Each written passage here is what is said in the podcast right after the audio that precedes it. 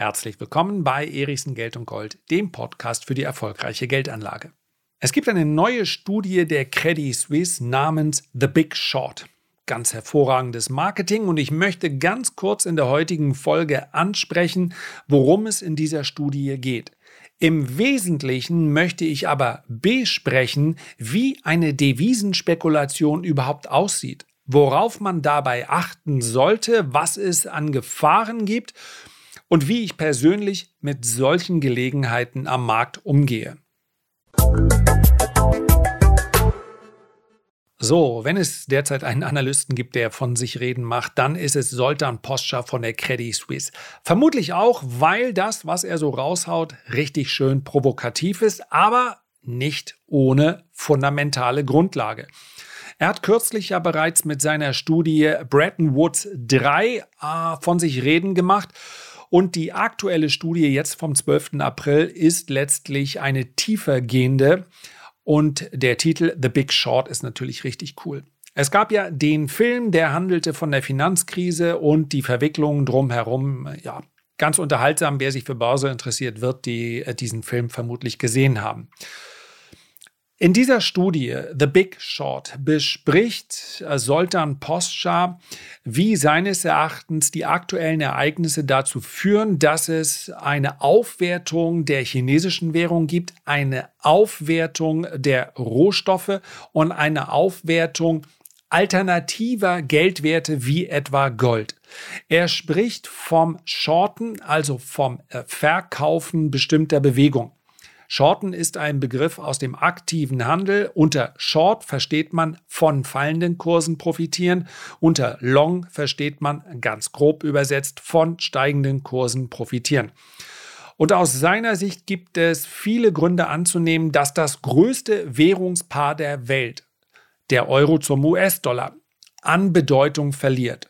Und damit einhergehend gibt es weitere Entwicklungen, die er ebenfalls relativ detailliert, aber nicht ganz einfach in einer Podcast-Folge wiederzugeben, beschreibt. Er beschreibt zum Beispiel, dass die Inflationserwartungen sehr, sehr hoch sind derzeit. Er sieht allerdings langfristig eher deflationäre Tendenzen. Also Shorting Inflation Expectations.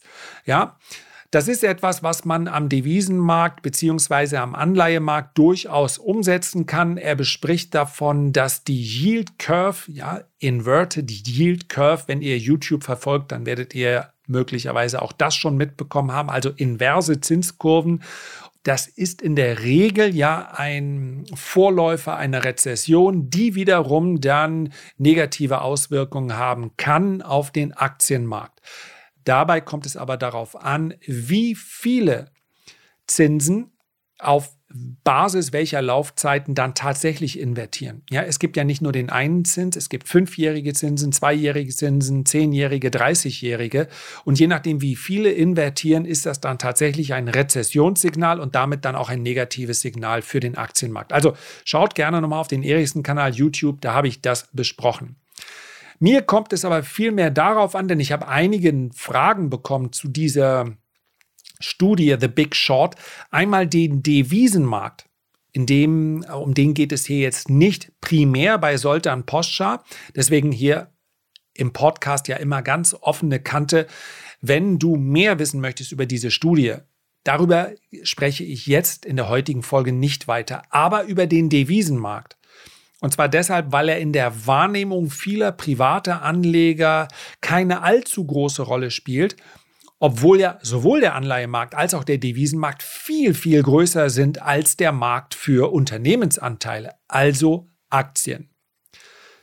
Wir beginnen mal ganz einfach. Der Euro zum US-Dollar ist für jeden, der einkaufen geht, eine Gurke, eine Waschmaschine oder auch ein Auto, völlig belanglos die Außenwirkung des Euro zum britischen Pfund, zum US-Dollar, selbstverständlich auch zum japanischen Yen oder zur türkischen Lira, spielt keinerlei Rolle für die Kaufkraft im Inland. Der Euro zum US-Dollar wird dann interessant, wenn er an der Börse gehandelt wird als Mittel der Spekulation und mindestens die Hälfte aller Devisentransaktionen sind spekulativer Natur, also nicht zur Absicherung. Ja. Beispielsweise könnte Daimler oder mittlerweile heißen sie ja Mercedes seine Produktion in den USA und seinen absehbaren Verkauf absichern. Könnte also sagen, wir erwarten so und so viele Milliarden an Dollar einzunehmen und wir möchten aber kein Währungsrisiko, denn am Ende bilanziert ja Mercedes auf Euro-Basis. Und je nachdem, ob der Euro abwertet oder aufwertet, heißt das natürlich, dass vielleicht sogar die gesamte Marge, die gesamte Gewinnspanne aufgefressen werden kann durch einen schwachen Euro. Und dementsprechend kann sich, und das ist in der Vergangenheit auch häufig geschehen, das wird dann oft in so einer Bilanzpressekonferenz kurz mit abgehandelt, kann natürlich Mercedes dahergehen und sagen, wir sichern den Euro zum US-Dollar in seinem Kurs jetzt ab, wir fixen den Kurs. Das heißt, für Unternehmen, selbstverständlich insbesondere für diejenigen, die äh, exportieren, spielt die Stärke oder Schwäche des Euro eine große Rolle. Je schwächer der Euro, desto besser für den Export. So könnte man das formulieren. Ich kann natürlich auch als Privatanleger den Euro handeln. Das heißt also, ich kann darauf setzen, ob der Euro-US-Dollar jetzt steigt oder fällt. Ihr wisst, denn viele von euch sind mit dabei, bei den Renditespezialisten äh, zeige ich meine privaten Käufe und Verkäufe. Wir haben sinnigerweise dieses Depot Lars Erichsen Depot genannt. Und ich möchte an dieser Stelle sagen, damit gar keine Missverständnisse aufkommen, aufgrund verschiedener Ereignisse setze ich derzeit und Zeitstempel ist ganz wichtig. Ich nehme diesen Podcast, diese Folge jetzt auf am Donnerstag, 14. April, weil theoretisch kann sich das am nächsten Dienstag natürlich geändert haben. Setze ich derzeit auf fallende Kurse im Euro-US-Dollar. Und ganz wichtiger Disclaimer. Ich empfehle niemandem, das nachzumachen. Es geht hier auch um einen Versicherungsgedanken. Das heißt also, bestimmte Ereignisse geopolitischer Natur können meines Erachtens dazu führen, dass der Euro gegenüber dem US-Dollar deutlich fällt. Denn auch wenn sich der US-Dollar hinsichtlich seiner Bedeutung auf einem absteigenden Ast befindet, er ist noch die große Fluchtwährung auf diesem Planeten. Und wir haben auch das habe ich ja in einem Video mal besprochen, zum Beispiel am 24. eine Stichwahl in Frankreich. Und sollte, was ich ganz offen gesagt nicht hoffe, Marine Le Pen gewinnen, dann wäre das eine ganz klare Schwächung für den Euro.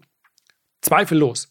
Zu diesem Zeitpunkt werde ich aber vielleicht schon nicht mehr in dieser Spekulation und alles auf dem Devisenmarkt ist hochspekulativ, investiert sein, weil ich natürlich auch einen Stop habe. Ich möchte jetzt hier nicht die Details weiter erörtern, das wäre auch nicht fair gegenüber den Lesern, aber es, ich halte mich immer bei einer Spekulation an, mein, an meine Stops, an mein Exit-Szenario. Immer, immer, immer. Das ist das Allerwichtigste. Wenn ich einsteige, weiß ich schon, wo ich aussteige im Verlust. Und man sagt, ja, aber erstmal geht es ja darum, nee, nee, nee, nee. Bei einer Spekulation geht es immer zuerst darum, wie hoch ist mein maximaler Verlust. Es geht wirklich nie, in 0% aller Fälle darum, was kann ich Schönes damit verdienen. Nie. Profis beschäftigen sich immer und ausnahmslos zuerst intensiv mit dem potenziellen Verlust. Hört sich jetzt an wie furchtbares Marketing, ist aber die Realität. So und nicht anders kann man da rangehen. Und wer sagt, ja, ich kümmere mich da schon drum, forget it. Du wirst auf jeden Fall mit Spekulationen Geld verdienen. Lass es bitte langfristig weiter investieren. Das ist sinnvoll. Das ist ein, eine Pflichtaufgabe. Die Kür nur dann machen, wenn man sagt, ja, okay, ich kann theoretisch auch mal im Verlust verkaufen. Sonst einfach lassen. Wow, das war jetzt aber mal ein langer Disclaimer, aber wichtig ist es, wenn ich über eine Spekulation spreche, dass jeder weiß, was darunter gemeint ist. Wenn irgendjemand mal hier das hört und sagt, ja, Erichsen hat gesagt, der Euro-US-Dollar fällt, ja, dann ist es halt komplett fehlgerichtet. So ist es nicht gemeint. Der Chart zeigt eindeutig nach unten. Es gibt allerdings, und darauf werden wir jetzt auch kommen, und das ist der zweite Punkt, es gibt eine klare Regel. Langfristige Devisenspekulationen klappen nie. das kann ich dir aus eigener Erfahrung sagen. Es gibt auch so viele große absolute Trading Stars an der Börse, ob ein Paul Tudor Jones oder oder also ich könnte noch ganz viele Namen hier aufzählen, auch sehr viele aktuelle mit Hedgefonds und so weiter. Und wenn man sich dann durchliest durch diese teilweise durch die Quartalsberichte und dann mal so zwischen den Zeilen hört oder auch mal einen Podcast, dann kann man eines sagen, langfristige Devisenspekulationen klappen einfach nie. Beziehungsweise sie klappen in 50 Prozent aller Fälle. Und ja, das ist natürlich dann äh, Münze hochwerfen, äh, Augen zu und dann mal schauen, was passiert. Jetzt mache ich das gerade hier. Klatsch. So, das bringt es überhaupt nicht. Warum? Weil die Einflussfaktoren, die ein Währungsverhältnis tatsächlich dann beeinflussen, ungefähr so zahlreich sind wie die Einflussfaktoren beim Wetter. Etwas überspitzt formuliert. Aber seien wir mal ganz ehrlich, und ich glaube, ich habe neulich schon mal einen Meteorologen, und das wollte ich überhaupt nicht, ein klein bisschen in seiner Ehre gekränkt. Wenn ich bei mir auf die Wetter-App schaue, in der Regel muss ich hier das dänische Wetter nehmen, das ist dann fürs Küstenwetter das genauere, dann ist meistens das Wetter morgen richtig vorhergesagt. Gelegentlich auch übermorgen und manchmal auch das Wetter in drei Tagen. Das hängt natürlich auch von der Wetterlage ab. Klar, wir haben auch sowas wie unser, als wir unser WM hier zu Hause hatte, sechs Wochen nur Sonne, klar, so ein stabiles Hoch das, oder stabiles Tief. Alles, was stabil ist, kann man sich vermutlich langfristig äh, ein bisschen eher zusammenreimen oder eben auch analytisch aus meteorologischer Sicht sagen, so bleibt das Wetter. Aber sagen wir ganz ehrlich, wie oft, bitteschön, insbesondere in den letzten zwei Jahren, hat das 0,0 gepasst. Gesamte Niederschlagsvorhersage auf Sicht von mehreren Tagen, alles komplett daneben, aber so richtig, völlig daneben. Und äh, vielleicht ist es wahnsinnig komplex. Und so ist das mit Devisenspekulationen.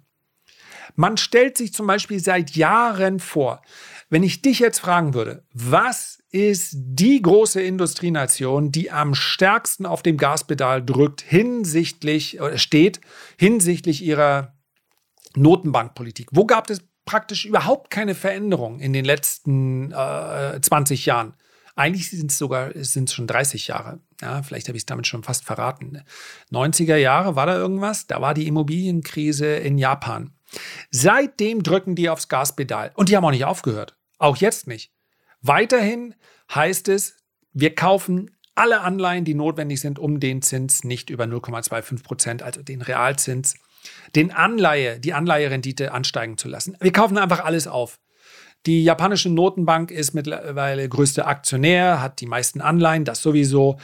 Und jetzt müssen wir natürlich denken, wenn eine Notenbank derart heftig auf dem Gaspedal steht, so richtig den Backstein da unten eingeklemmt hat, dann, ja, was ist klar, ist ja klar, dann, dann wertet der Yen ab. Das ist ja der Sinn der Sache. Ja? Japan ist äh, vom Export noch sehr viel abhängiger als wir.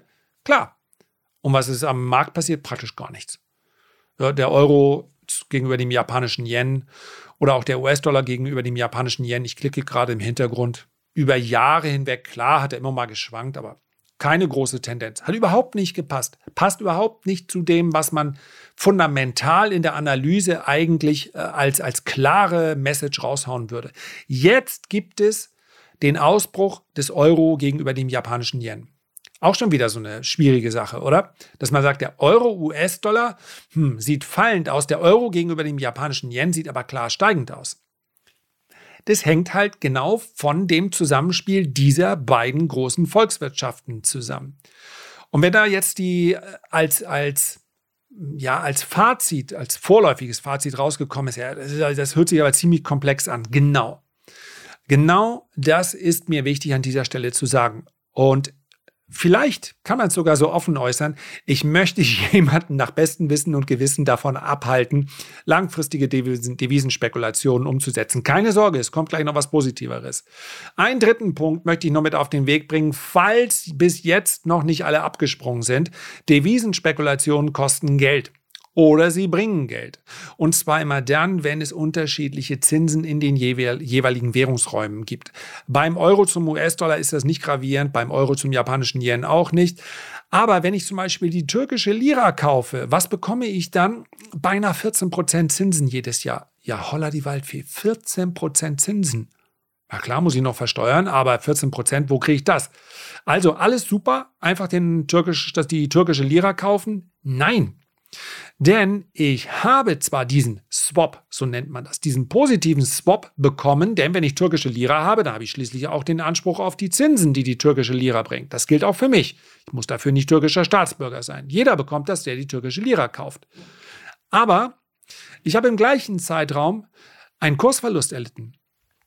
Denn im, wir schauen mal gerade drauf, im Februar 2021, da stand der Euro zur türkischen Lira bei 8,3.